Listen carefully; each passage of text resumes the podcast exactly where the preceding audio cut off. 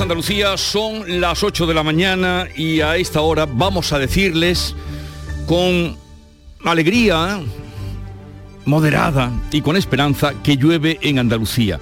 Una nueva dana ha entrado por el oeste con lluvias y caída de las temperaturas. La EMET avanza que serán precipitaciones de poca importancia. Y hoy el presidente de la Junta se reúne con el comisario de Pesca Europeo para trasladarle la preocupación de los pescadores andaluces tras la entrada en vigor del veto de Bruselas a la pesca de rastre. Y crisis grave institucional en el Poder Judicial. El presidente del Consejo General del Poder Judicial dejará hoy su cargo. PSOE y PP siguen lejos del acuerdo para renovar el órgano de gobierno de los jueces que lleva cuatro años en funciones, pero veremos qué pasa en esa reunión convocada de urgencia ayer de Pedro Sánchez y Alberto Núñez Feijo a partir de las diez y media de la mañana. Atropello mortal en Gibraleón. La Guardia Civil ha detenido al conductor, un vecino de la localidad con antecedentes, y continúa las pesquisas para esclarecer los motivos del atropello que ha dejado un muerto y seis heridos. Nuevo gobierno catalán, escargos del PSC, Convergencia y Podemos y una fugada con Puigdemont completan el gabinete en solitario que va a comandar Per Aragonés. Su primer reto será sacar adelante los presupuestos sin Junts. Para ello, el presidente catalán quiere hacer valer el papel de Esquerra en el Congreso a cambio de su sostén en Cataluña. La mañana de Andalucía. Social Energy. La revolución solar ha llegado a Andalucía para ofrecerte la información del tiempo de octubre en el que los cielos estarán nubosos o cubiertos. Habrá chubascos que ya se empiezan a notar en algunos puntos de Andalucía y irán acompañados de tormentas más intensos y frecuentes en el interior donde pueden ser localmente fuertes. Habrá brumas en el litoral donde no se descarta polvo en suspensión. Los vientos soplarán variables flojos. Las temperaturas máximas van a ir en descenso en el interior. De hecho, hoy apenas alcanzaremos 27 grados en Sevilla, 22 en Jaén. El otoño llegó y vas a decir no a la subida de luz. Ahora ilumina tu hogar noche y día consumiendo tu propia energía y ahorra hasta el 90% en tu factura de luz gracias a nuestras baterías premium. Instalaciones garantizadas 25 años. Pide ya tu estudio gratuito en el 955 44 11 o socialenergy.es y aprovecha las subvenciones disponibles. La revolución solar es Social Energy.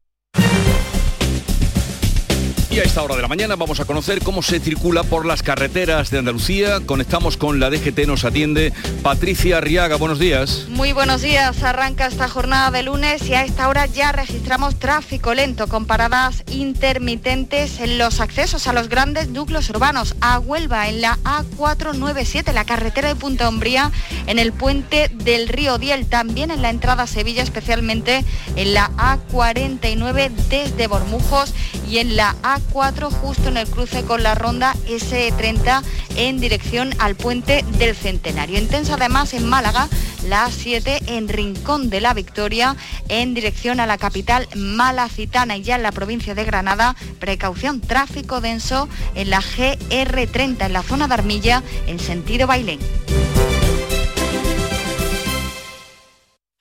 Sabemos que tienes muchos planes y sueños por cumplir y en Cofidis queremos estar a tu lado. No esperes más y hazlos realidad antes de que las condiciones del mercado empeoren, suponiendo un mayor esfuerzo para ti. Sea cual sea tu proyecto, el momento es ahora. Llámanos al 900 84 12 15 o entra en cofidis.es para más información. Cofidis, cuenta con nosotros. Hola, melenas. Me han dicho que vas a jugar a mi día de la once y sé que me vas a elegir a mí, el día que te pusiste pelo. Anda, que no te alucina notar cómo tu melena se mece al viento o la espumita del champú anticaspa. La fecha de tu boda o la de tu cumple no es tan mal, pero es que no tenías pelo.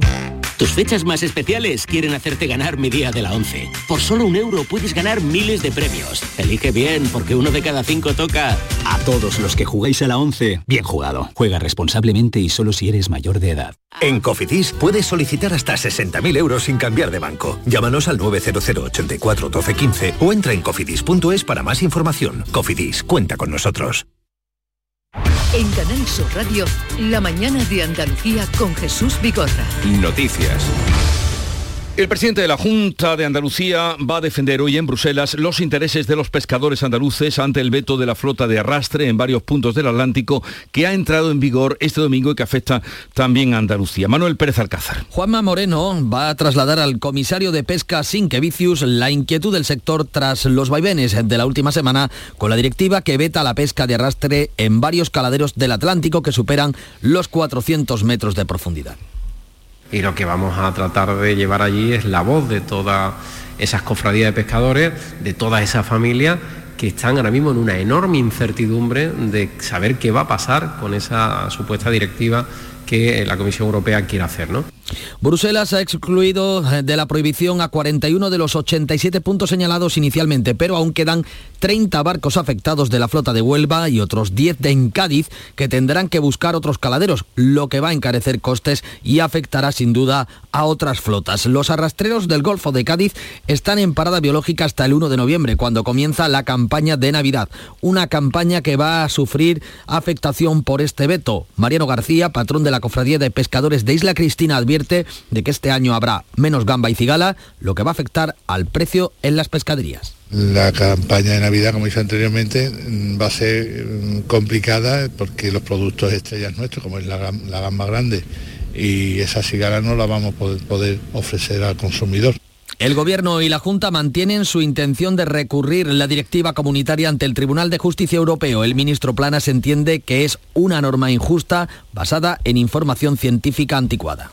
Estamos intentando pues, eh, minimizar los efectos sobre el sector pesquero de esta medida que nosotros entendemos inoportuna y lesiva. Ah, la Comisión Europea no ha tenido en cuenta los informes científicos más recientes que España y otros países aportamos.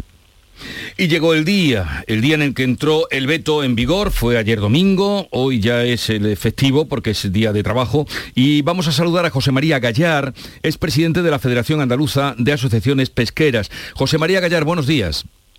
Hola, buenos días. A ver, ¿qué significa este veto con los retoques que ha tenido para el sector pesquero en Andalucía? Bueno, pues como han dicho ya las personas que han intervenido antes, son 40 barcos los que se ven afectados directamente porque la prohibición de los 400 metros sigue en vigor y lógicamente esos 40 barcos que desarrollaban su actividad en esa zona pues lo tienen que, pescar con el resto de embarcaciones y bueno, vamos a tener más embarcaciones, menos zonas de pesca y lógicamente eso bueno es un, es un problema para la actividad porque no hay diversidad en los caladeros. Pero señor Gallar, ¿esto quiere decir que esos 30 barcos que usted habla eh, se quedan parados, no van a salir a faenar? Bueno, en principio sí, pueden faenar, pero en la barimetría de 120 a 400 metros, no donde habitualmente trabajaban. Porque ya, como, como bien estáis diciendo, lo de 120 metros a 400, la comisión por pues, reculó porque sabía que era, que era ilegal la norma que había, que había puesto, que iba en contra del propio reglamento pero donde antes trabajaban por los 120 barcos del Golfo de Cádiz en distintos caladeros, estos 40 barcos van a sumar más actividad en una zona que habitualmente ellos no trabajaban. Y afectará principalmente, estamos contando, nos dicen la cigala es lo que más puede afectar, eh, alguna otra especialidad. No sé. Gamba blanca. Gamba blanca. Eh, efectivamente, que estos barcos trabajaban habitualmente la temporada de verano y Navidad, con mariscos de mayor calidad, que es donde se, donde se pescaba y donde se pesca, pero bueno, con la prohibición que tenemos de la Unión Europea, lógicamente esos caladeros se van a ver abandonados. ¿Y por cuánto tiempo? Bueno, sabemos que un año no, no vamos a tener que, que trabajar como normalmente se dice, aunque la comisión dijo que en noviembre iba a revisar Sabemos que los estudios científicos, la comisión los trata muy, muy lentamente, aunque hay actualizado, hmm. que España lo aportó en su día para también demostrar que en esa zona de 400 metros no hay fondos vulnerables, como habla el comisario, pero ya, sabemos que hasta septiembre, octubre del año que viene no va a haber una, nueva revisión de los estudios científicos, por lo que un año seguro tenemos de prohibición de pesca.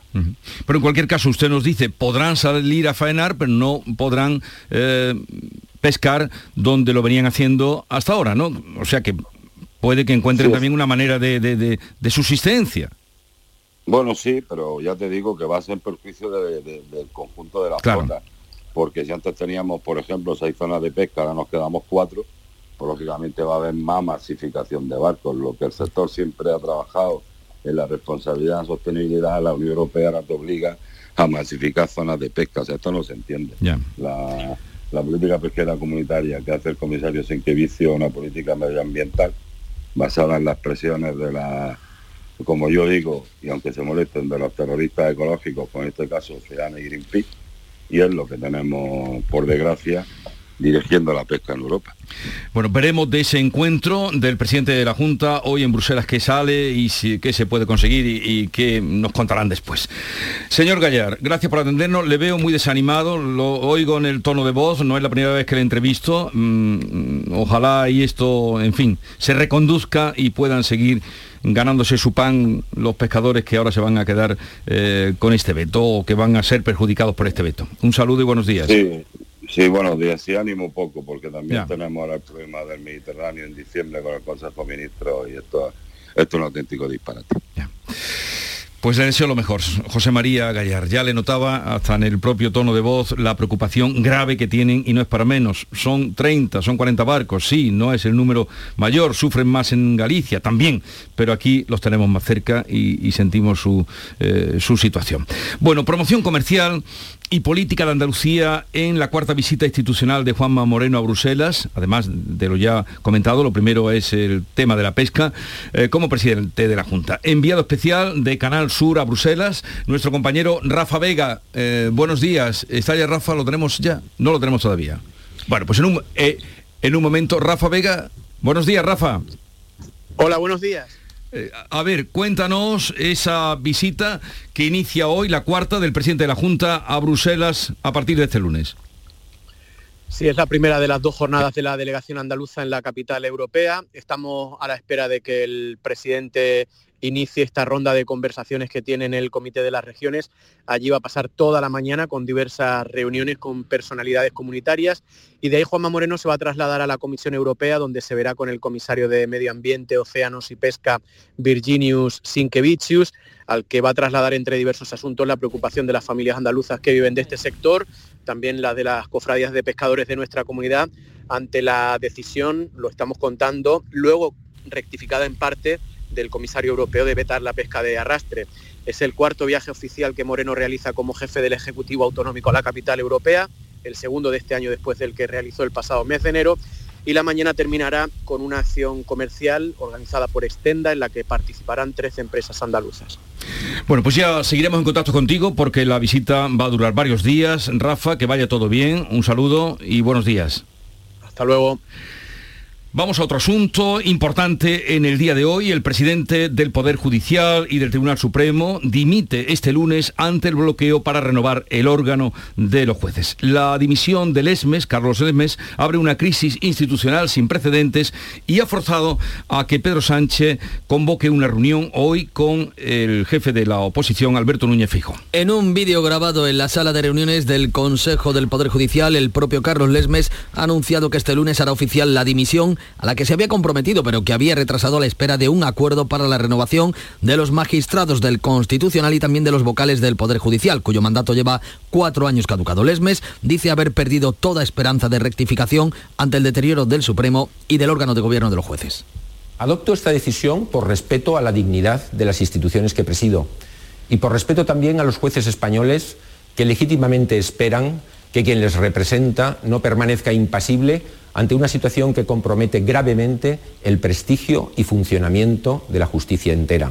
Lesmes se incorporará de inmediato a su destino como magistrado del Supremo. Su dimisión abre una crisis institucional en la justicia sin precedentes. La Asociación Profesional de la Magistratura dice que Lesmes ha cumplido lo anunciado y le honra. El Foro Judicial Independiente califica la renuncia de incomprensible e inútil, mientras Jueces para la Democracia considera que podría haber esperado hasta el jueves y la Asociación Judicial Francisco de Vitoria insta a los partidos a renovar el Poder Judicial. La Comisión Europea ya advirtió a España de la necesidad de la renovación y la modificación del modelo de elección de los vocales antes de asumir la presidencia de turno de la Unión Europea en junio. Pedro Sánchez ha citado a las diez y media de la mañana al líder del PP, a Núñez Feijó, con el que por cierto no se reúne desde el pasado mes de abril. Pues veremos qué da de sí esa reunión. Están todos los focos puestos en ese encuentro en Moncloa de hoy. Ya en Andalucía, la Guardia Civil investiga el atropello múltiple que ha dejado este domingo un muerto y seis heridos en Gibraleón, en Huelva. El conductor responsable ha sido detenido. Cuéntanos, Sonia Vela. ¿Qué tal? Buenos días. Los hechos ocurrían en torno a las 4 de la pasada tarde. El conductor de un coche arrollaba las mesas de la terraza de un bar repleto de clientes. Uno de ellos fallecía tras el brutal impacto y otras tres personas resultaban heridas. Minutos después, el mismo coche atropellaba a las personas que se encontraban en la terraza de otro bar de Gibraleo, lo que provocaba heridas a otras tres personas. La víctima mortal es un joven de 32 años, vecino de la localidad, fallecía minutos después del suceso y los heridos sí pudieron ser trasladados en helicóptero al hospital, allí evolucionan favorablemente. Horas después de lo ocurrido, la Guardia Civil detenía al presunto culpable siguiendo la descripción de los testigos. Este hombre, también natural del municipio lontense, salió de la prisión hace tan solo unas semanas. En Gibraleón, Jesús, se han decretado dos días de luto oficial. Está previsto que este detenido sea dispuesto, eh, entre en prisión eh, las próximas horas o como mucho mañana martes. Vamos a saludar a Lourdes Martín, es la alcaldesa de Gibraleón. Alcaldesa, buenos días. Hola, buenos días. Lo primero, ¿cómo están los heridos? Pues eh, se están eh, recuperando, pero claro, están eh, lógicamente conmocionados por lo vivido, por el, trágico suceso que, tuvimos ayer en nuestro pueblo. Han pasado pocas horas desde el suceso, pero mm, todo apunta, mm, la investigación está en marcha, pero todo apunta a que no era eh, un atropello fortuito, sino que podría ser que iba buscando expresamente a personas a las que perjudicar este, este conductor. Mm, sí, todo apunta a ello, porque cuando tú arrollas con el coche a, una terraza y luego das marcha atrás para llevarte a otros más, o sea, yo creo que eh, había una clara intención de, hacer daño, ¿no? cuanto menos. ¿no? Y, realmente mm, fue algo que nunca antes habíamos vivido en el pueblo y, te podrías imaginar, ¿no? Eh, todo el mundo pues pendiente de lo sucedido y, todo el mundo en la calle preguntando y con las manos en la cabeza porque es que no dábamos crédito a lo que estábamos viviendo en la tarde de ayer. La persona que ha resultado muerta, ¿qué relación tenía con el conductor? Que yo sepa ninguna, un chico del pueblo y, no tenía ninguna relación con, el atacante. Ni tampoco las personas que han sido heridas. No, yo creo que no iba, creo ¿eh? que no iba buscando a nadie en particular. Fue así porque había gente muy diversa de distintos grupos, de distintos grupos de amigos mm, que no tienen relación unos con otros y eh, cuando entras con el coche por toda la terraza yo creo que te da igual a quién te lleves por delante. Lo que está claro que entrar en una terraza que está llena de mesas donde la gente está almorzando eh, o terminando de almorzar allá a esa hora, pues para mm, hacer daño. Podría, haber sido desde luego mucho peor, la tragedia eh, muchísimo peor, siéndolo ya Por supuesto que sí. una persona bastante grave. El tener un fallecido de nuestro pueblo ya no, nos atormenta y, es algo que nos entristece y eh, produce muchísimo dolor a la familia y a todas las personas que le conocíamos, pero que eh, por supuesto que mm, te pones a pensar una terraza, dos terrazas llenas de gente, la tragedia podía haber sido muchísimo mayor y afortunadamente pues no, no, no no ha sido tan, eh, tan grave, ¿no? Mm. Solamente ha fallecido una persona, pero bueno, hay seis heridos detrás también que, que bueno, que también es muy muy trágico, ¿no? Este, este suceso. Y la conmoción para todo un pueblo. ¿Qué, ¿Cuántos habitantes tiene su pueblo, alcaldesa? Pues falta muy poquito para llegar a 14.000. Bueno, Lourdes Martín, alcaldesa de Gibraleón, gracias por atendernos. Oh, suerte para los enfermos en la evolución que tienen y a ver qué se esclarece después con las investigaciones. Buenos días. Muchísimas gracias, buenos días. 8, 19 minutos de la mañana. La mañana de Andalucía. Nueva ley de pensiones. ¿Qué gano yo por seguir trabajando más allá de mi edad de jubilación? Tienes dos opciones. La primera, por cada año extra que trabajes, la seguridad social te incentivará con entre 5.000 y 12.000 euros. Esta cantidad, multiplicada por los años trabajados, se te abonará en un solo pago al jubilarte. Ministerio de Inclusión, Seguridad Social y Migraciones. Gobierno de España. Apúntate a la revolución del mueble en Andalucía. Almacén de oportunidades, a precios insuperables. Elige tus muebles y llévatelos al momento. Dormitorios, salones, juveniles, sofás, armarios, colchones, todo a precios de almacén. Almacén de oportunidades. Ya estamos en Jaén, Granada, Almería, Córdoba y muy pronto en toda Andalucía. En Canal Sur Radio, la mañana de Andalucía con Jesús Bigorra. Noticias. Esta que comienza hoy será una semana clave en la negociación de los presupuestos generales del Estado. El gobierno se allana el terreno con sus socios de Esquerra Republicana al colocar a Cataluña como primera comunidad en inversiones. Andalucía critica que el Ejecutivo haga malabares fiscales para justificar que las inversiones no cumplen con nuestro peso poblacional. El gobierno suma a la inversión real en Andalucía 204 millones de euros para inversiones que realmente eh, deben de ejecutar la Junta y los ayuntamientos. Suma también otros 160 60 millones del Fondo de Compensación Territorial. La ministra de Hacienda, con esta suma de fondos, asegura que los presupuestos cumplen con la inversión por población. María Jesús Montero ha criticado que el Partido Popular nunca lo hiciera. Un presupuesto que cumple con esta tierra, que por tercer año consecutivo cumple con el Estatuto de Andalucía, que significa que las inversiones que el Estado desarrolla en esta tierra cumple con nuestro peso de población y por tanto está por encima del 17% que le corresponde. Y hay que recordar que nunca tampoco el Partido Popular cumplió con el Estatuto de Autonomía para Andalucía. Desde el PP, su coordinador Elías Bendodo considera que las cuentas eh, no cumplen con unas previsiones reales y que son unos presupuestos para financiar la campaña electoral del PSOE. Sánchez con estos presupuestos desgasta a los españoles para no desgastarse él. Estos presupuestos son irreales, le han dicho las principales autoridades financieras, tanto el Banco de España como la IREF. Eh, la previsión de crecimiento del gobierno no corresponde para nada con lo que dicen estas dos entidades, que es muchísimo menos. Por tanto, los ingresos que se plantean son ficticios.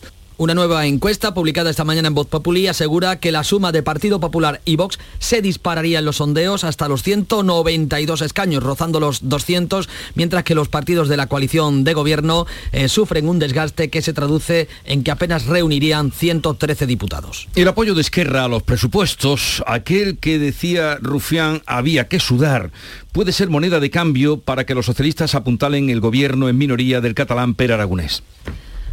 El presidente de Catalán depende de los apoyos socialistas tras la salida de los consejeros de Junts del Gobierno. Pero Aragonés hace un gesto y nombra como nuevos consejeros al exdiputado del PSC y exconsejero con Maragala, Joaquín Nadal, eh, también al exdirigente de Convergencia, Carles Campuzano, a la exdirigente de Podemos, Gemma Ubasar. Además incluye en su nuevo gobierno a Merichel Serret, que es una de las fugadas con Puigdemont y que está pendiente de juicio. Completa su equipo con tres nuevos consejeros republicanos. Los nuevos miembros del Ejecutivo tomarán posesión mañana. Su primer reto, sacar adelante los presupuestos catalanes sin el voto de Junts. Esquerra, con solo 33 escaños, necesita ahora buscar apoyo fuera del independentismo y lo hace en un momento crucial de su papel en el Congreso para votar los presupuestos generales. Un respaldo en Madrid a cambio del sostén en Cataluña. El líder del PSC, Salvador Illa, ha asegurado que no aprobar los presupuestos sería una irresponsabilidad. No doy bandazos, no doy volantazos, no me gusta. Y apelo a todo el mundo a tener sentido de la responsabilidad y a tener eh, sentido común, que los tiempos no son fáciles. Vox relanza su proyecto para recuperar terreno en las encuestas con un acto multitudinario arropado por líderes internacionales de la derecha populista celebrado ayer en Madrid con Georgina Meloni o Donald Trump. El primer ministro polaco ha compartido escenario con Abascal, que ha recibido mensajes de apoyo del húngaro Víctor Orbán, de la próxima primera ministra italiana, Giorgia Meloni, o del expresidente de Estados Unidos, Donald Trump.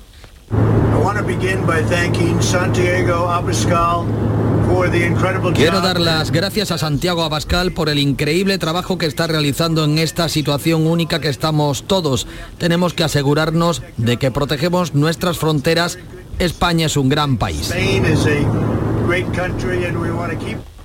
En el Viva 22, Abascal ha propuesto la convocatoria de referéndum sobre el control de la inmigración, las leyes de género o para ilegalizar a los partidos independentistas.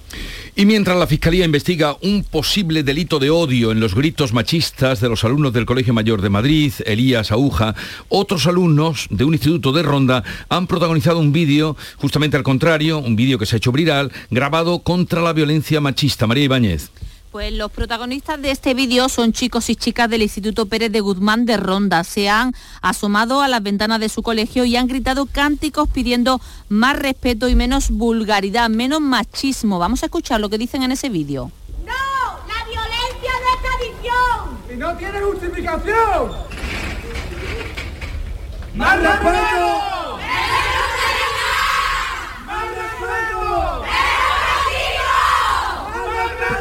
Más respeto, menos machismo y damos cuenta de que una nueva dana llega hoy a España, dejará lluvias y bajada en los termómetros en todo el país y ya, como le hemos anunciado, llueve en algunas partes de Andalucía. Las asociaciones eh, de regantes, por cierto, hablando ahora de la sequía, siguen esperando el desembalse de emergencia comprometido por la Confederación del Guadalquivir.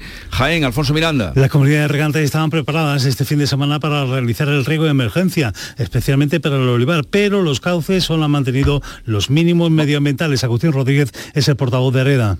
A fecha de hoy no han llegado a la zona regable, no se está produciendo ese desembalse, por tanto está generando una preocupación muy grande. Estábamos pendientes de este desembalse para de alguna forma poder afianzar parte de la cosecha que hemos conseguido sacar adelante, que ya es poca, concretamente ya a final de la campaña. Porque la Confederación acordó el pasado día 4 desembalsar hasta 20 metros de agua. Uh, gracias, Alfonso Miranda. Vladimir Putin, hablamos ya o salimos al panorama internacional, califica de ataque terrorista la voladura del puente de Crimea. Hoy convoca a su Consejo de Seguridad para estudiar más represalias tras forzar la seguridad de sus infraestructuras. De hecho, acaba de producirse un bombardeo con misiles rusos sobre la capital de Ucrania. El presidente ruso acusa a Ucrania de la explosión en el puente de Crimea que califica de ataque terrorista. En la respuesta, esta misma noche, las bombas han vuelto a caer sobre Zaporilla en un edificio de viviendas. Eh, las autoridades informan de que vuelve a haber víctimas mortales. Putin ha convocado hoy a su Consejo de Seguridad para estudiar nuevas represalias como ese bombardeo que decimos acaba de producirse sobre Kiev. No hay duda de que fue un acto terrorista dirigido a la destrucción de una infraestructura civil y de importancia clave. Los autores y quienes lo ordenaron son los servicios especiales de Ucrania. Y volvemos a Andalucía para contarles que en Jerez se anuncia este lunes eh, nuevas inversiones en el circuito de velocidad. Pablo Cosano. Pablo Cosano, adelante. Bueno, pues ahora nos lo contará si ha lugar antes de que concluyamos. Mientras tanto, la Junta de Seguridad Local de Algeciras analiza hoy la situación en la ciudad tras las dos muertes violentas que se han registrado en tan solo una semana. Algeciras, Fermín Soto. Y en este sentido, el alcalde de esta localidad ha dicho que se va a hacer todo lo posible para, entre todos, analizar lo ocurrido con el objetivo prioritario de que no se repita después de que dos jóvenes de 19 y 26 años hayan fallecido esta pasada semana de forma violenta en los barrios de La Piñera y el Saladillo en dos incidentes que no están relacionados entre sí. José Ignacio, La Andalucía. Además de esa Junta Local de Seguridad para analizar qué es lo que está pasando en Algeciras, para seguir pidiendo más fuerzas y cuerpos de seguridad del Estado, posteriormente tendré reunión con los sindicatos y representantes de la Guardia Civil y de la Policía Nacional. Lo que ha pasado últimamente no podemos permitirlo y vamos a luchar porque no vuelva a ocurrir. La Dirección General de Tráfico inicia hoy una campaña de vigilancia y control de las condiciones de los vehículos que circulan por las carreteras andaluzas. Hasta el próximo domingo se realizarán inspecciones para garantizar que su estado cumple los requisitos establecidos en la legislación vigente. Según la DGT, se ha producido un envejecimiento del parque móvil que en el caso de los turismos se ha pasado de un 40% con más de 10 años en 2009 hasta un 62% en 2019. La antigüedad del vehículo supone un factor de riesgo para combatir la siniestralidad. Se recomienda un adecuado mantenimiento y puesta punto de los principales elementos de seguridad, neumáticos, frenos, alumbrado o señalización. Este lunes es el Día Mundial de la Salud Mental y también de las personas sin hogar. Andalucía ha atendido el año pasado un 21% más de pacientes jóvenes con problemas de salud mental. Los principales, los más frecuentes, los trastornos de alimentación, la depresión, la ansiedad o las fobias. Este lunes, además, con motivo del Día Mundial sin Hogar, se ha lanzado una campaña para sensibilizar sobre la vulneración de derechos que supone vivir en la calle. Más de 30.000 personas en nuestro país no tienen un hogar para vivir o habitan en viviendas en condiciones infrahumanas. Pues a partir de las 10 de la mañana vamos a acercarnos a ese tema, a la salud mental, y hablaremos con Trinidad Rus. Ella es la directora general de Atención Sociosanitaria, Salud Mental y Adicciones, y será el tema que plantearemos a partir de las 10 de la mañana. En un momento, después del informativo local que ahora procede, vamos a hablar, abriremos tertulia de actualidad con Javier Caraballo, Estela Benot y Kiko Chirino.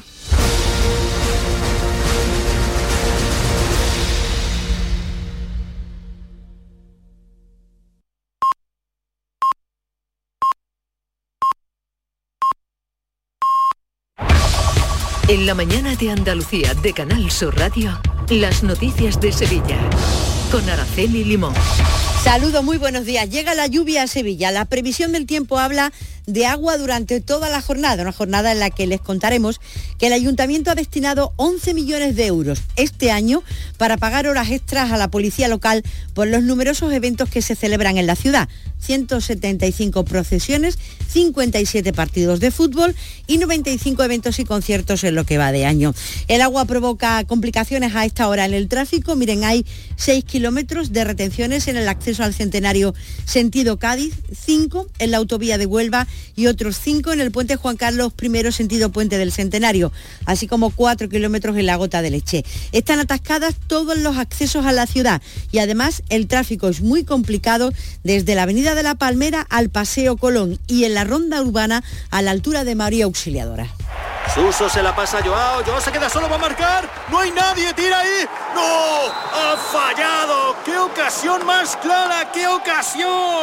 Las ocasiones están para aprovecharlas. Ven a los concesionarios de Grupo Sirsa y consigue uno de nuestros más de mil vehículos de ocasión de Renault, Dacia, Mazda, Volvo o Suzuki, con hasta cinco años de garantía y un descuentazo de hasta 2.000 euros. Esto sí que es una ocasión. Menudo gol de Grupo Sirsa. Los lunes a las 10 de la noche en Canal Sur Radio, El Llamador. El Ayuntamiento de Sevilla ha destinado este año 11 millones de euros para abonar las extras de los policías locales debido al aumento de los eventos que se celebran en la ciudad. Según ha podido saber Canal Sur Radio, este mismo mes se han tenido que inyectar un millón de euros más para poder acabar el ejercicio. Y en lo, que llevamos de año ha habido 175 procesiones, 57 partidos de fútbol y 95 eventos y conciertos. El presidente del Sindicato Profesional de los Policías Locales, Luis Val, ha explicado a esta emisora que el ayuntamiento comenzó el año con una partida presupuestaria para horas extras de 4 millones de euros, lo que gastaron en el 2021, en el que apenas hubo eventos. Pero este 2022 se ha producido una explosión de actividades y ha habido que llegar a los 11 millones. Esos 4 millones de euros y fueron insuficientes, tuvieron que inyectar 2 millones de euros más, nos pusimos ya en 6, ahora volvieron a tener que inyectar otros 4 millones de euros, nos pusimos en 10 millones y evidentemente pues eh, para octubre ya no teníamos capacidad presupuestaria y el gran esfuerzo que ha hecho el Servicio de Recursos Humanos han vuelto a inyectar un millón de euros para poder intentar llegar a, final de año. Y del trabajo de la policía local le contamos que este fin de semana han detenido a 14 conductores que circulaban superando el límite permitido de alcohol al volante. Se han realizado 268 pruebas durante todo el fin de semana y es una semana crucial para el futuro de Abengoa que podría aclararse en los próximos días. El administrador concursal está estudiando las ofertas que han presentado cuatro empresas para comprar la multinacional sevillana. Lo fundamental es salvar los 1.500 puestos de trabajo que hay en la provincia de Sevilla. Y vamos con el deporte. Nuria Gaciño, ¿qué tal? Muy buenos días. Muy buenos días. Empates que no contentan a nadie. El Betis empató a cero ayer en Valladolid en un partido donde los verdiblancos se quedaron de nuevo con un jugador menos por la expulsión de Petzela en el minuto 33. Con este punto, el Betis baja a la quinta posición y el Sevilla empataba el sábado a uno con el Atleti de Bilbao, con lo que se mete en descenso, algo que no sucedía desde hace 20 años. La expedición sevillista tiene previsto partir hoy por la mañana hacia Dortmund, donde mañana se enfrenta al Borussia en Champions. Solo le vale la victoria para atar cuanto antes la tercera plaza, que es la que da acceso a la Liga Europa. Y la victoria el jueves ante la Roma en el Benito Villamarín le daría al Betis el pase a los octavos de final de esta competición. Y victoria es la que ha conseguido este fin de semana el Betis, el ACB. Al Manresa le ha ganado por 87 a 83. Y el Centro Regional de Transfusiones Sanguíneas retoma hoy su campaña de donación de sangre entre universitarios. Se celebra con el lema Pocos regalos se hacen de todo corazón. Hoy están en la Facultad de Comunicación y en la Politécnica. La portavoz del centro, Dora Díaz, confía en la solidaridad de los estudiantes. Esperamos mm, una gran afluencia de alumnos a los que siempre les recordamos que con 10 minutitos donando pues son tres corazones latiendo pueden ayudar a tres enfermos a salvar la vida. Y más de 6.000 mujeres participaron ayer domingo en la carrera por la mujer que se celebró en el centro de la ciudad y se ultiman los preparativos para la romería de Balmi que se va a celebrar el próximo fin de semana. Hoy se presenta el dispositivo en el que participarán 700 agentes de la Policía Nacional.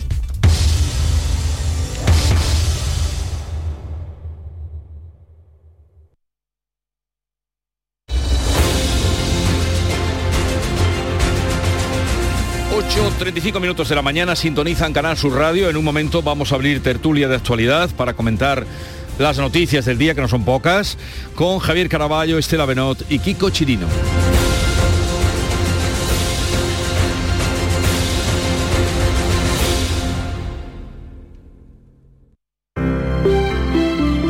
Buenos días. En el sorteo del sueldazo del fin de semana celebrado ayer, el número premiado con 5.000 euros al mes durante 20 años y 300.000 euros al contado ha sido 68.819 68819 serie 18018. Asimismo, otros cuatro números y series han obtenido cada uno de ellos un sueldazo de 2.000 euros al mes durante 10 años. Puedes consultarlos en juegos11.es. Hoy, como cada día, hay un vendedor muy cerca de ti repartiendo ilusión. Disfruta del día. Y ya sabes, a todos los que jugáis a la 11, bien jugado. En Canal Sur Radio por tu salud, responde siempre a tus dudas. Este lunes hablamos de las enfermedades reumáticas inmunomediadas, como la artritis reumatoide, la espondiloartritis o el lupus. La medicina moderna sostiene que tiene mucho que ver con el estado de nuestra flora intestinal, con el desarrollo de esas enfermedades. Aclaramos todo esto y naturalmente tus dudas y preguntas en directo. Envíanos tus consultas desde ya en una nota de voz al 616-135-135. Por tu salud, desde las 6 de la tarde con Enrique Jesús Moreno. Más Andalucía, más Canal Sur Radio. Apúntate a la revolución del mueble en Andalucía. Almacén de oportunidades, a precios insuperables. Exige tus muebles y llévatelos al momento. Dormitorios, salones, juveniles, sofás, armarios, colchones, todo a precios de almacén. Almacén de oportunidades. Ya estamos en Jaén, Granada, Almería, Córdoba y muy pronto en toda Andalucía. Andalucía registra exportaciones en récord. Para seguir creciendo, no te pierdas Estenda Global, el mayor encuentro sobre comercio exterior de Andalucía que se celebra los días 16 y 17 de noviembre en Málaga. Inscríbete en www.estendaglobal.es. Impulsa tu empresa en el mundo. Andalucía se mueve con Europa. Unión Europea, Junta de Andalucía.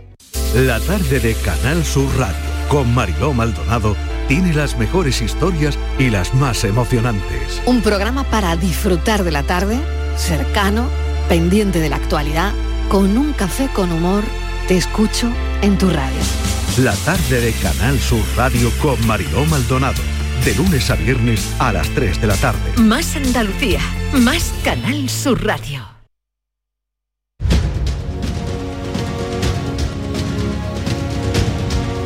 En Canal Sur Radio, La mañana de Andalucía con Jesús Vigorra.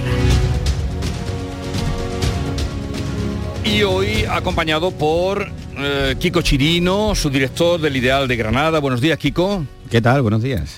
¿Llueve por Granada? Ahora mismo no. Ahora Quizá mismo no. alguna nube que amague o, ame- o traiga lluvia, pero ahora mismo no. Pues eh, eh, yo he sentido una gran alegría. Yo que sé cuánto tiempo hacía que no veía esa imagen. Javier, Javier Caraballo, buenos días. Muy buenos días. La imagen que os cuento ahora. Eh, enseguida se incorporará Estela Benoz, que también ella viene de la calle y nos dirá cómo está la cosa. Pero cuando he salido en el interín de las eh, noticias locales, he visto a la entrada de la redacción un paragüero eh, que tenía cinco paraguas y cada uno un color diferente. Digo, ¿cuánto tiempo hacía que yo no veía esta imagen? Lo malo es que los cinco paraguas creo yo que se van a quedar ahí ya. No, tú, tú, tú, tú, alegrándome el día.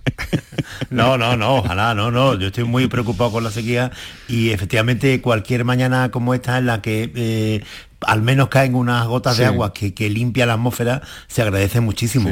Pero que, la previsión de lluvia para hoy no, no, no, no da más de sí. Pero hay que acordarse dónde guardaste el paraguas la última vez, ¿no? anoche, al menos, eh, en, la información del tiempo que tengo yo en el teléfono, la aplicación, daba lluvia a partir de las 4 de la mañana, con lo que me dejé preparado el paraguas, que he, traído seco y sin desplegar cuando, he llegado. Un paraguas, un paraguas me pertreché. Pero en fin, esperemos que, la dana esta poco a poco traiga lluvia. Bien, llegó el día. Llegó el día y, en su alocución Carlos Lesmes eh, pues, eh, citó, bueno, citó sin citar, sin decir eh, ese de, la Divina Comedia, ¿no? La chati ogni esperanza, perdida la esperanza.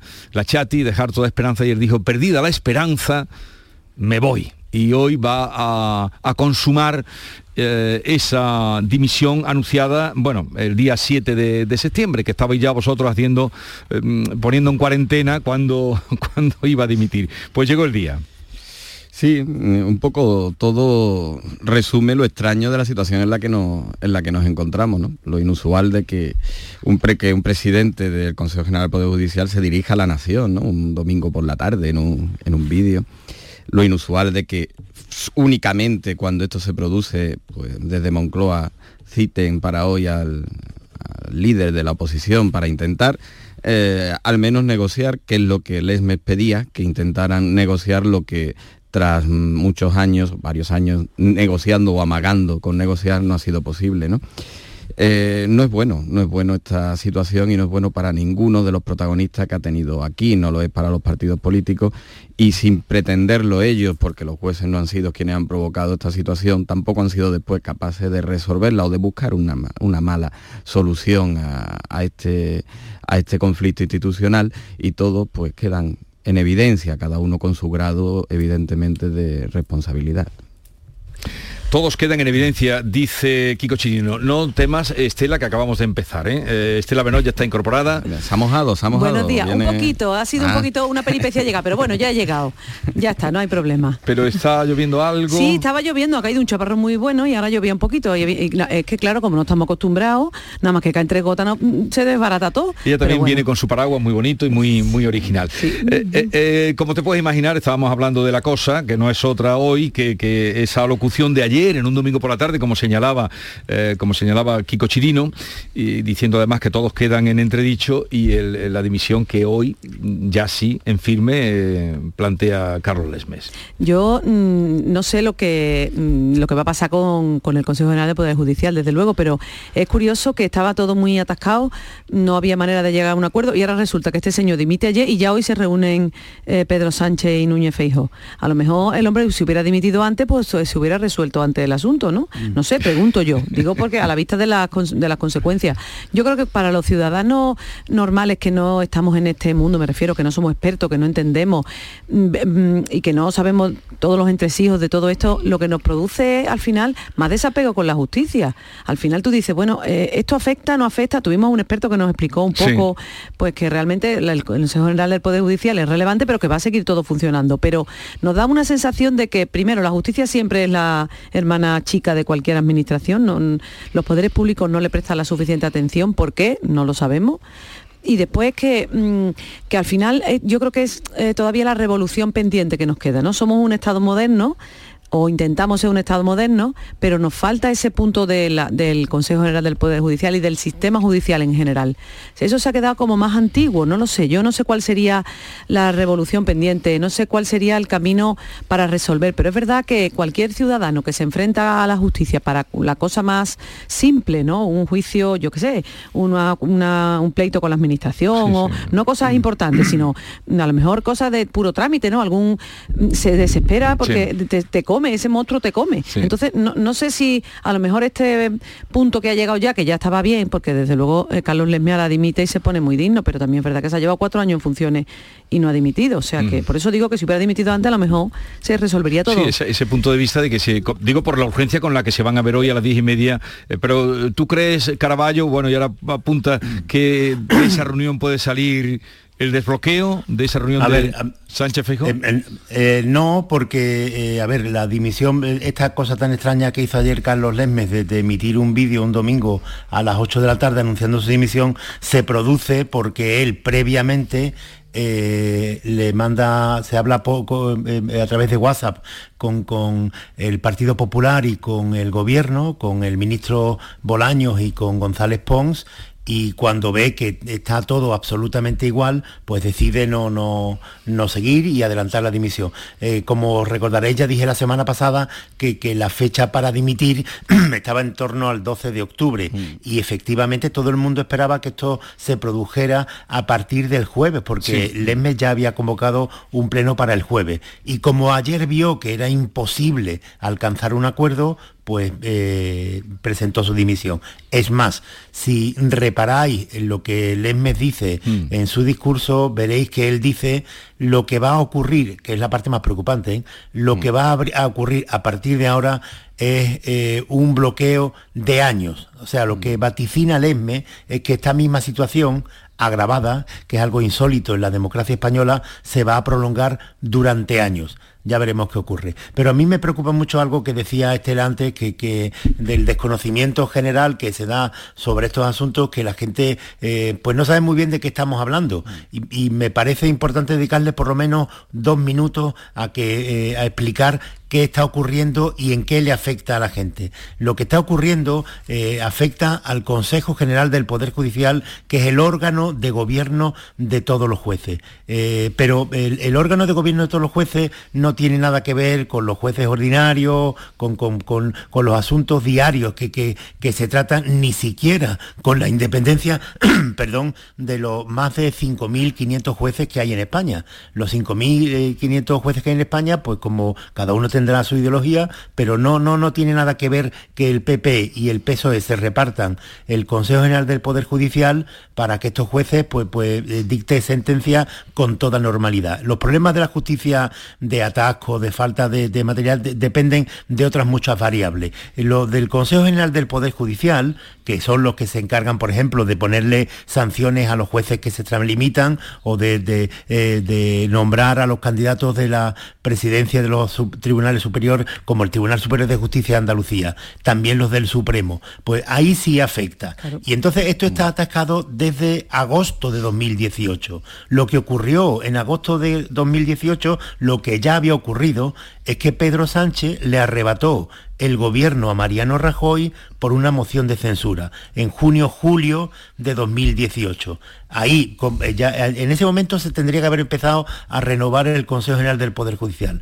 Y como ya empezaron a, enfrentarse abiertamente eh, los dos partidos políticos, el PP y el PSOE, pues ahí se atascó esto. ¿Y qué, qué ha ocurrido después de tanto tiempo? Pues que hay algunos nombramientos. En la actualidad, por ejemplo, el 20% de los nombramientos del Tribunal Supremo están eh, pendientes, porque el Consejo General del Poder Judicial no puede nombrarlo. El gobierno de Pedro Sánchez, para forzarlo a la renovación, lo que hizo el año pasado, el año pasado fue decirle, vale, pues usted eh, seguirá, si no quiere renovar, usted puede seguir eh, estando en el Consejo, pero le voy a quitar todas las capacidades que tiene para nombrar a, los miembros del mm. Supremo. Entonces, el 20% de las plazas del Supremo están vacantes ahora. Eso, fijaros lo que significa en alguna, en, alguna sala.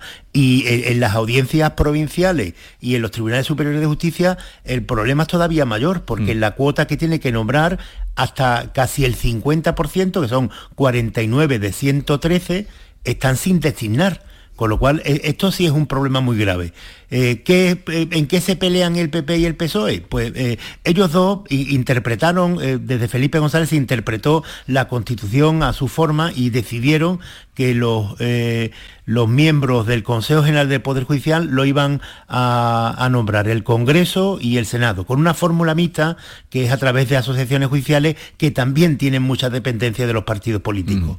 Mm. Y entonces lo que pide el PP que también lo pedía el PSOE cuando estaba en la oposición y el PP gobernando, porque aquí se han ido cambiando los papeles, es que se deje ya esa forma de que a los vocales del Consejo General del Poder Judicial lo elija el Congreso y el Senado y que lo elijan directamente los 5.500 jueces que hay ahora, no a través de las asociaciones que están vinculadas a los partidos políticos, sino los jueces por votación. Y en esas están, en esas están. Y como no se ponen de acuerdo en una fórmula de elección directa, pues está todo atascado. Si seguimos lo que ha dicho Lesme, en esta misma situación, pues se va a permanecer varios años más. Es la crisis institucional de enfrentamiento entre poderes, del poder ejecutivo con el eh, judicial, que hemos vivido en democracia. Ah, en el curso normal de la política, de la justicia, no va a afectar pero desde luego esta situación de bloqueo en el Tribunal Supremo y en las audiencias provinciales y en los tribunales superiores de justicia sí puede deparar algunos eh, episodios que, nos van a llevar a la alarma. Eh, Javier, es que estás diciendo una cosa y la contraria, porque estás diciendo que afecta, claro, estás diciendo que no afecta para nada a la justicia que, recibimos los, ciudadanos. He intentado decir, Estela, ¿en qué afecta? Claro, pero es que sí afecta? es que por eso te digo, es que sí afecta. A ver, la, alta, en los altos mandos de la justicia, evidentemente al ciudadano normal no le afecta, pero sí le afecta en el momento que tiene que plantear un recurso, va ese recurso a la audiencia y resulta que allí no hay jueces, que es como tú has explicado. Entonces sí que le afecta a los ciudadanos. No se trata solo de una cuestión de poder, que por supuesto se trata de una cuestión de poder y de, y de repartirse los sillones o no repartirse, o de si el sistema es el adecuado o no lo es, si deben elegirlo los jueces o deben elegirlo los partidos. Todo eso está sobre la mesa y es un debate que podemos tener. Pero yo lo que mm, creo que es que lo que le importa a los ciudadanos es que sí les afecta, porque si mm. realmente las audiencias provinciales, como tú dices, hay muchísimas vacantes, mm. cuando mi caso, el mío particular, de cualquier señor que nos está escuchando, llegue a esa audiencia, no hay jueces y el retraso que ya tenemos se pone todavía mayor. Y pongo casos, por ejemplo, de juicios laborales, que son los que le afectan directamente al bolsillo a la, la audiencia son los presidentes, los presidentes no solo los presidentes, Javier, la sala, va, todo en cadena, entonces sí le afecta a los ciudadanos. Y si tú tienes que pedir un recurso ya eh, en última instancia a los tribunales superiores, por ejemplo, al TSJA, eso es un caos total para un montón de, procedimientos que le pueden afectar a los ciudadanos, que es lo que yo quiero decir, que aparte de la crisis institucional y política o el debate, también le afecta al ciudadano de a pie por eso, que realmente la justicia ya sabemos todo, que eh, como dice el dicho, no pleitos tengas y los ganes. O sea, por Dios que no, nunca mm. tengamos que ir ante un juzgado para nada, aunque sepa que te den dinero, porque entre que te lo dan y no, ya el dinero no vale nada. Pues ahora todavía peor. Entonces, efectivamente, yo creo que es un problema serio y hay que resolver, mm, no sé cómo lo tienen que resolver, ojalá lo supiéramos. No, no, lo que, pasa es que, todo, eso, que, es cierto y que, que afecta y que en desescalada eh, termina afectando el bloqueo en el Consejo General del Poder Judicial al ciudadano de a pie, que resolviendo el Consejo General del Poder Judicial, mm, lamentablemente no se van a resolver evidentemente todos los problemas de la justicia, pero sí permitirá al menos empezar a pensar en los verdaderos problemas de la justicia y no perder tanto tiempo y tanto debate político en esto. Pero yo creo que si hoy en el, metro o en el autobús los ciudadanos acaso hablaran de esto y hablaran de esta dimisión, al final lo que, lo que trasciende y la lectura con la que se queda el ciudadano, y algo de razón lleva, o bastante razón lleva, es que la imagen que se ha trasladado es una imagen de una política de bloques, de una justicia de bloques también donde ha habido sectores, el conservador y el progresista, que se han peleado por intentar colocar uno más, uno menos. Y al final el ciudadano se lleva el razonamiento y no le falta, no le falta justificación en ello, que hay un intento por controlar la justicia que ese intento por controlar y politizar la justicia a algunos le sacan rédito. Es inevitable que después del espectáculo que se ha dado, esa sensación se la lleve el ciudadano. Porque además, cuando se desbloquea o se empieza a desbloquear esto con una dimisión, no pasemos por alto, que no es solo por el Consejo General de Poder Judicial. Esto se ha roto justo y en el preciso momento en el que también afectaba indirectamente al Tribunal Constitucional, porque si había un intento y una pretensión de tener una cuota mayor de control en el Tribunal Constitucional. Y es ahí cuando esto ha reventado Por lo tanto, es normal que el ciudadano de a pie y se monte en el autobús o en el tren y escuche hablar del Consejo General del Poder Judicial, si es que escucha, se lleve la sensación de que los políticos quieren controlar la justicia y que se puede. Bueno, ya llevamos muchos días con esto y eh, salió similar mm, eh, conversación de lo, de lo que llega o no llega a los ciudadanos y mandamos a David el otro día a un bar cuando estábamos haciendo y la gente decía que le interesaba uno dijo hostia que no tenía idea, pero otro dijo que le interesaba este tema Sí, pero- y, y no, o sea, pues no era representativo de nada, pero que no creáis que Claro, llevamos ya muchos días dando la bola con Sí, esto. sí, Claro, pero por eso matizo que, que- que a mí me parece muy injusto, me parece muy injusto para los profesionales de la justicia decir que, que- que, eh, lo que hacen el PP y el PSOE es controlar políticamente a los jueces. Esto es directamente mentira. Es que estamos Bueno, hablando de cosas distintas. Consejo- no, Estamos, hablando de cosas Estamos hablando de cosas absolutamente distintas. Y aún ahí, eh, Chirino, aún ahí, siendo cierto que, que- lo estaba diciendo antes, que las asociaciones judiciales eh, actúan de correa de transmisión de los partidos políticos, la APM y la Asociación Profesional de la Magistratu- de la Magistratura, eh, en fin, eh, aún siendo esto así, tampoco es eh, estrictamente así. Y hay muchas sentencias eh, en España, la última, la del estatut, en la que se piensa que los magistrados que están eh, designados a propuesta de un partido político van a actuar de una forma concreta y no ocurre así. Los Y esto no así, controlan los que- jueces, que- eso es evidente. No, pero que hay que tratarlo esto con, un poco de... instrucción no, al juez de Y instrucción al de un juez de no instrucciones controlan, ni te cuento, no. ni te cuento. Sí. Entonces, Pero ¿esto va a afectar en el colapso de la justicia? No, ni lo va a agravar ni ni ni, ni, Bueno, ni lo pienso- va a aliviar. yo Sí, creo no, que sí.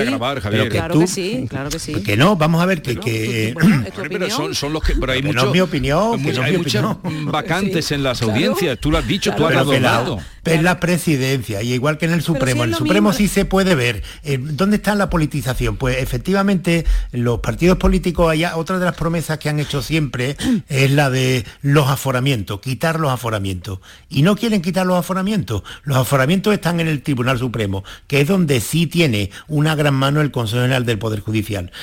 y ahí pues se puede hablar de una mayor politización en algunos casos, en algunos casos, no en todo, pero en el resto no. En las audiencias los jueces van por, por promociones internas y van aquí en Sevilla, por ejemplo, hay un problema muy gordo que, que afecta al escándalo de, de los ERE, porque lo- lo, eh, se están yendo lo- los magistrados de, de la audiencia, pero se están yendo porque nadie quiere esa carga de trabajo. Claro. Y eso, pero eso va por otro problema absolutamente distinto, que es por, por el eh, por el por el colapso que tiene la, la justicia en España y la barbaridad de, de- de algunas cosas de algunas cuestiones estructurales. Bueno, a ver, eh, una cosa. Ayer, desde luego, en el vídeo, que no sé cuándo está grabado, porque mm, desde luego pensado estaba, no fue un calentón, porque No, hombre, si eh, lleva mucho tiempo estaba muy bien ordenado, pero había em, daba echaba munición, ¿no? Porque dijo, eh, por ejemplo, ante la reiterada indiferencia a mis llamamientos, en otro momento decía bochorno. eh, situación Bochorno, que sí. aborrezco y que es inaceptable, perdida toda esperanza, que decía antes cuando tal. O sea que, que el tío quiso manifestar la situación un poco ya al límite. Pero a raíz de eso, pon, esta mañana. eh, Por eso a lo mejor hubiera dimitido antes el presidente del gobierno antes. y, Digo y- yo, y no dijo, bien, va a haber una reunión dentro de no llegará a dos horas, hora, bueno, hora y media y hora y, y, y 40 minutos. ¿Qué creéis que puede pasar ahí? No lo sé, vamos a tener confianza, ¿no? Vamos a ser optimistas. Ya ¿Tú sabes crees que de ahí podría soy- salir el desbloqueo? de- Hombre, yo creo que el desbloqueo de momento ahí no va a salir, porque, a ver, esas cosas no son de un día para otro, no le dan botoncito y sale, porque es que lleva mucho tiempo negociando. El PP y el PSOE llevan mucho tiempo negociando esto. Ha habido algún acercamiento, después ha habido alguna distancia, en fin, están como en todas las negociaciones. Yo creo que eso está ya bastante avanzado. No sé si lo suficiente como para llegar a un acuerdo hoy, pero yo, yo creo, creo yo, ¿eh? que no, esto no se va a demorar mucho más tiempo. Que algo tendrán que decir. Algo hoy. tendrán que resolver, si no a lo mejor hoy en dos meses, en tres meses, pero no, esto no va a ser año y año, porque es que no se lo pueden permitir, porque es que además para empezar a hablar la Unión Europea ya ha venido a ponernos la cara Sí, colorada. ha, ha salido, pues sí, pero el otro ha salido Claro. también corrido de ver que no lo han hecho ni Sí, por eso digo, por eso digo, que no puede ser que, hombre, que el comisario no le echemos cuenta mm, ninguna. primer momento, pero que esto se dilate mucho, yo creo que no A va ver. a poder ser, creo yo, ¿eh? Eh, Lo que pasa es que, que- que aquí yo creo que tienen que hoy no pueden soltar el mismo mensaje de siempre. Claro. Tiene que haber otro tipo de mensaje. Y quizás a lo mejor se den cuenta tanto PP como PSOE que no tienen la mayoría que algunos, que ninguno de los dos se atribuye en estos momentos. El PP porque no gobierna, evidentemente, y el PSOE porque gobierna con una mayoría parlamentaria cogida con pinzas y que probablemente, según dicen las encuestas, no obedece a la situación que ahora mismo eh, saldría de, una, de unas urnas. En estos momentos la posición más sensata sería la misma que hace cuatro años, por otra parte. Renueve usted el Consejo General de Poder Judicial en los términos que establece la, ley en estos momentos y tramite, impulse una, un cambio eh, en el Congreso, que como antes apuntaba Javier, eh, cuando estuvo en el gobierno el PSOE lo pedía en la oposición y el PP no lo hizo desde el gobierno.